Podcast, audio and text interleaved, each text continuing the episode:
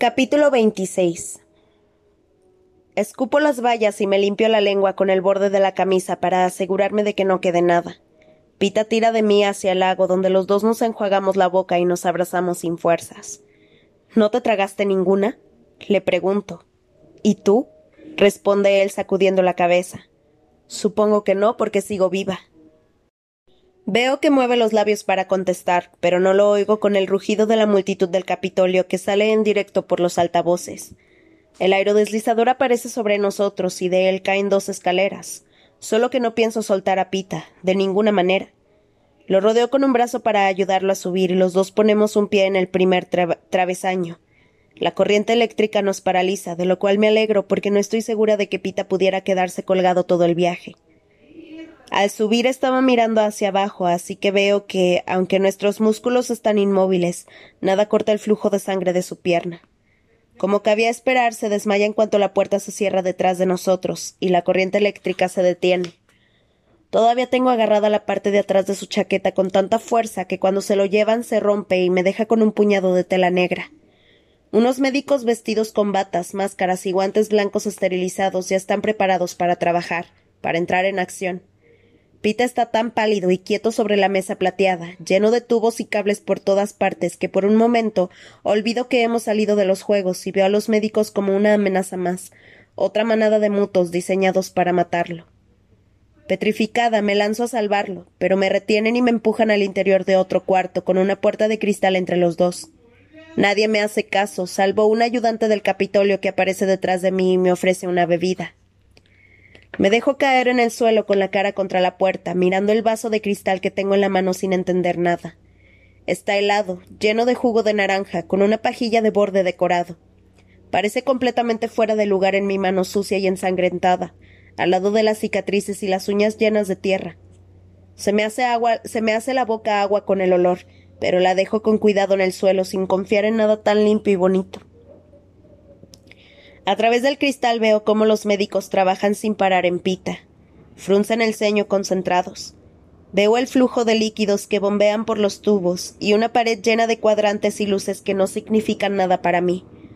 No estoy segura, pero creo que se le para el corazón dos veces. Es como estar en casa cuando traen a una persona destrozada sin remedio en el estallido de una mina, a una mujer en su tercer día de parto o a un niño malnutrido que lucha contra la neumonía. En esas ocasiones, mi madre y Prim suelen tener la misma expresión que los médicos. Ha llegado el momento de huir al bosque y esconderme entre los árboles hasta que el paciente haya desaparecido, y en otra parte de la veta los martillos se encarguen del ataúd. Sin embargo, estoy aquí, atrapada no solo por las paredes del aerodeslizador, sino también por la misma fuerza que ata a los seres queridos de los moribundos. A menudo los he visto reunidos en torno a la mesa de nuestra cocina y he pensado ¿por qué no se van? ¿Por qué se quedan a mirar? Y ahora lo sé, porque no les queda otra alternativa. Doy un salto cuando noto que alguien me mira a pocos centímetros y me doy cuenta de que es mi reflejo en el cristal. Ojos enloquecidos, mejillas huecas, pelo enredado, rabiosa, salvaje, loca. No es de extrañar que todos se mantengan a una distancia prudencial de mí. Lo siguiente que sé es que hemos aterrizado en el tejado del centro de entrenamiento y que se llevan a Pita, aunque a mí me dejan donde estoy. Me lanzo contra el cristal chillando y creo distinguir un atisbo de pelo rosa. Tiene que ser Effie. Effie viene al rescate. Cuando alguien me pincha por detrás con una aguja. Cuando despierto me da miedo moverme. Todo el techo brilla con una suave luz amarilla, lo que me permite ver que estoy en una habitación en la que solo está mi cama, ni puertas ni ventanas a la vista. El aire huele a algo fuerte y antiséptico. Del brazo derecho me salen varios tubos que se meten en la pared que tengo detrás. Estoy desnuda, pero la ropa de cama me reconforta. Saco con precaución la mano derecha de la colcha. No solo está limpia, sino que han arreglado las uñas en óvalos perfectos y las cicatrices de las quemaduras se notan menos. Me toco la mejilla, los labios, la cicatriz arrugada sobre la ceja, y cuando empiezo a pasarme los dedos por mi pelo de seda me quedo helada. Me muevo el cabello con aprensión por encima de la oreja izquierda. No, no me lo he imaginado. Puedo oír de nuevo.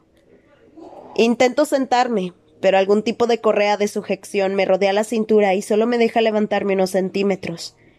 La restricción física hace que me entre el pánico y me pongo a tirar y a retorcer las caderas para liberarme de la correa. Entonces se desliza una parte de la pared, como si fuera una puerta, y por ella entra la chica Avox pelirroja con una bandeja. Al verla me calmo y dejo de forcejear. Quiero hacerle un millón de preguntas, aunque me da miedo que un exceso de confianza le cause problemas, porque está claro que me, que me vigilan de cerca. Deja la bandeja sobre mis muslos y aprieta algo que me coloca en posición sentada. Mientras me arregla las almohadas me atrevo a preguntarle algo. Lo digo en voz alta, tan claro como me lo permite mi voz oxidada, para que no parezca que le cuento secretitos. ¿Sobrevivió Pita? Ella asiente, y cuando me pone una cuchara en la mano noto que me la aprieta como una amiga. Supongo que al fin y al cabo no quería verme muerta, y Pita lo ha logrado. Claro que lo ha logrado, con todo el equipo caro que tienen aquí. Sin embargo, no estaba segura hasta ahora. Cuando se va la chica, la puerta se cierra sin hacer ruido detrás de ella y yo me vuelvo, hambrienta hacia la bandeja. Un tazón de caldo claro, una pequeña ración de composta de manzana y un vaso de agua. ¿Ya está? ¿Es todo? Pienso enfurruñada. ¿No debería ser mi comida de bienvenida un poco más espectacular? Al final descubro que apenas soy capaz de terminar lo poco que me han puesto. Es como si el estómago se me hubiera reducido al tamaño de una nuez, y me pregunto cuánto tiempo llevo inconsciente, porque la última mañana que pasé en el estadio no me costó nada comerme un desayuno considerable. Normalmente pasan unos días entre el final de la competencia y la presentación del vencedor, de modo que puedan volver a convertir a un tributo muerto de hambre, herido y destrozado en una persona. Cine y Porsche andarán por aquí creando nuevos, nuestro vestuario para las apariciones públicas. Hamish y Effie estarán disponiendo el banquete para los patrocinadores y revisando las preguntas de las últimas entrevistas. En casa, en el Distrito 12, estarán inmersos en el caos de organizar las celebraciones de bienvenida para Pita y para mí, sobre todo porque las últimas fueron hace casi treinta años. En casa. Primi mi madre. Gail, Incluso la imagen del viejo gato zarrapastroso de Prim me hace sonreír. Pronto estaré en casa. Quiero salir de esta cama, ver a Pita y a Sina, descubrir qué ha estado pasando. ¿Y por qué no? Me siento bien. Sin embargo, cuando empiezo a salir de la correa, noto que un líquido frío sale de uno de los tubos y se introduce por una de mis venas. Pierdo la conciencia de forma casi inmediata. Lo mismo sucede una y otra vez durante un periodo indefinido. Me despierto, me alimentan, y aunque resisto el impulso de intentar escapar de la cama, me vuelven a dejar sin sentido. Es como estar en un extraño crepúsculo continuo. Solo tomo nota de unas cuantas cosas. La chica Avox no ha vuelto desde que me dio de comer la primera vez. Mis cicatrices desaparecen y.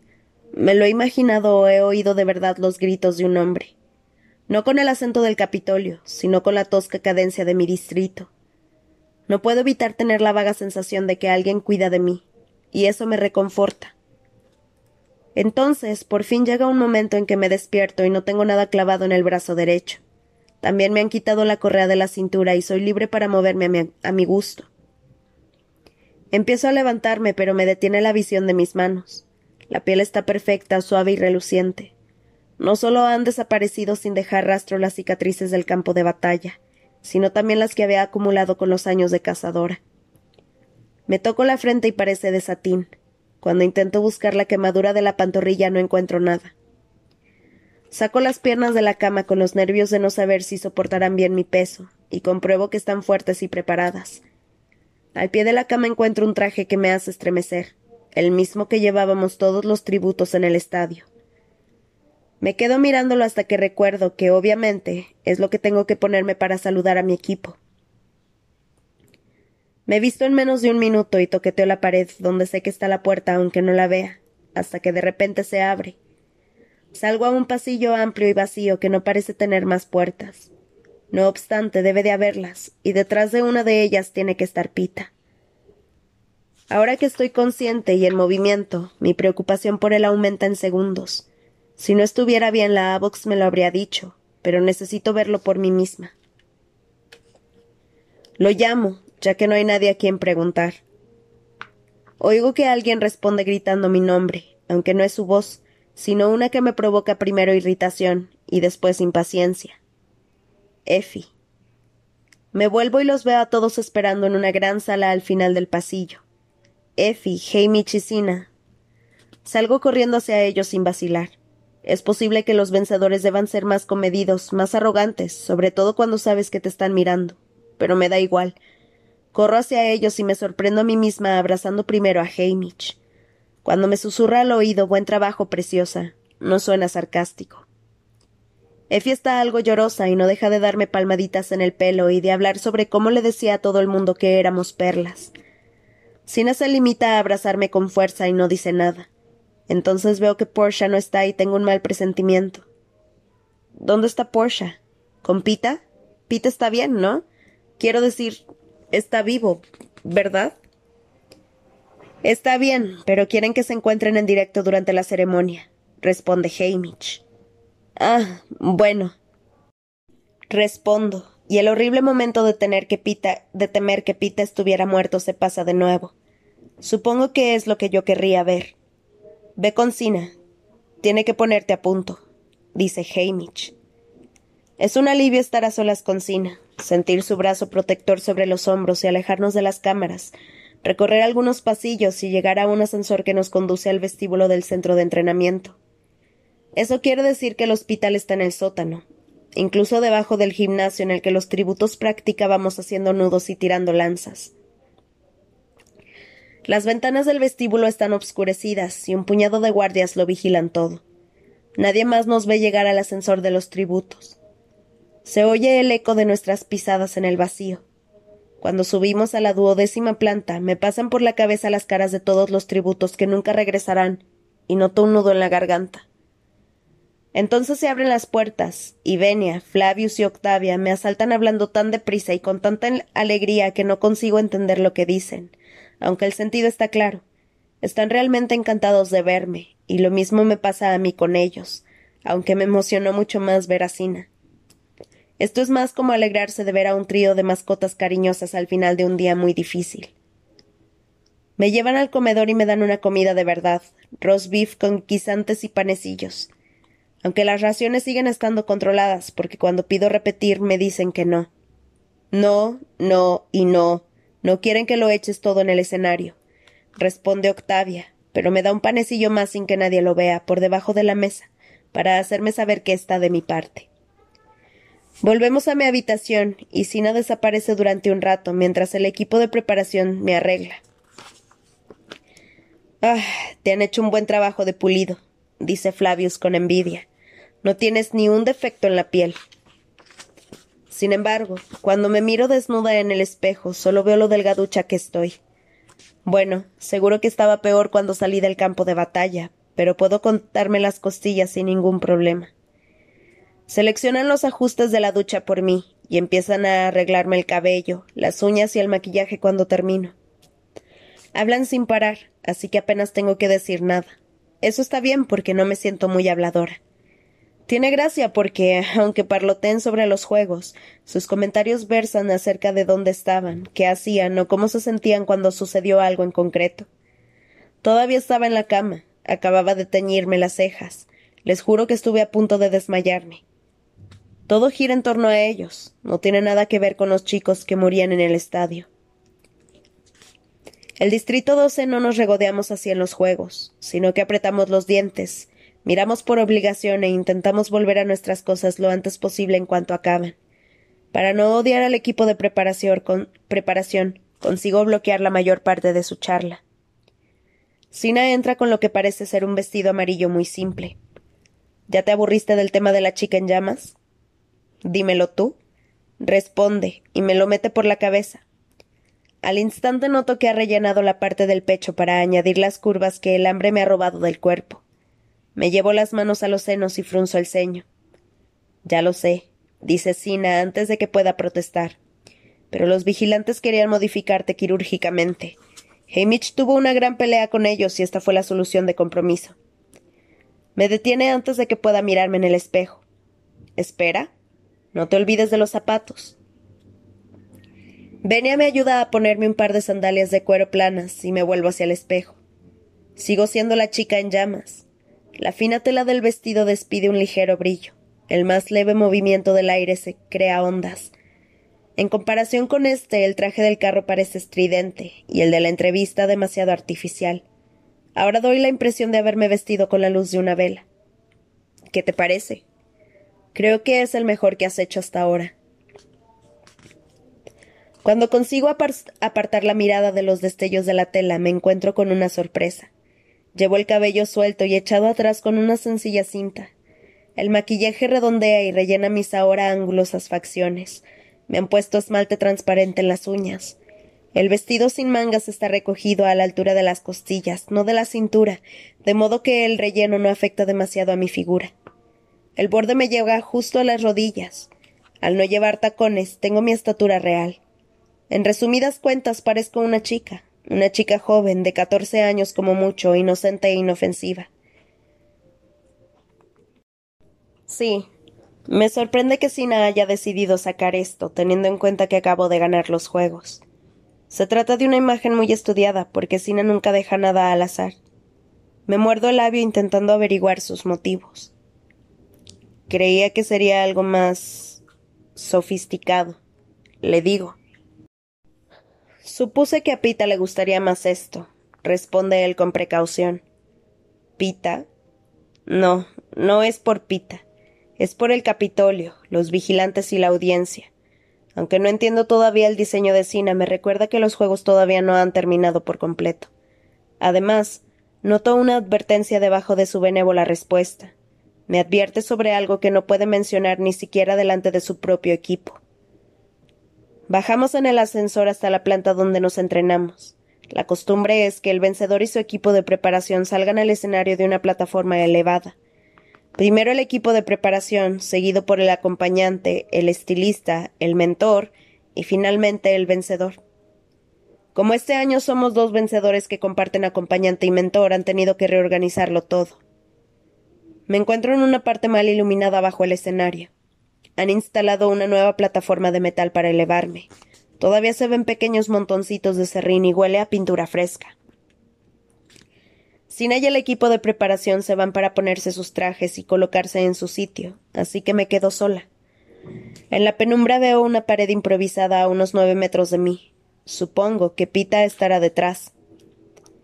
El rugido de la multitud es tan ensordecedor que no me doy cuenta de la llegada de Hamish hasta que me toca el hombro y doy un brinco, sobresaltada. Supongo que parte de mí sigue en el estadio. Tranquila, soy yo. Deja que te eche un vistazo. Dice. Levanto los brazos y doy una vuelta. No está mal. Pero. Pregunto, porque no fue un gran cumplido. Pero nada, ¿qué tal un abrazo de buena suerte? Responde él después de examinar mi mohoso lugar de espera y tomar una decisión. Sí, es una petición extraña viniendo de él, pero al fin y al cabo hemos ganado. Quizás un abrazo sea lo más apropiado. Sin embargo, cuando le rodeo el cuello con los brazos, me encuentro atrapada por los suyos y me empieza a hablar muy deprisa y muy bajito al oído, con los labios ocultos en mi cabello. Escucha. Tienes problemas. Se dice que el Capitolio está furioso por la manera en que los dejaron en ridículo en el estadio. Si hay algo que no soportan es que se rían de ellos, y ahora son el reír de Panem, dice Hamish.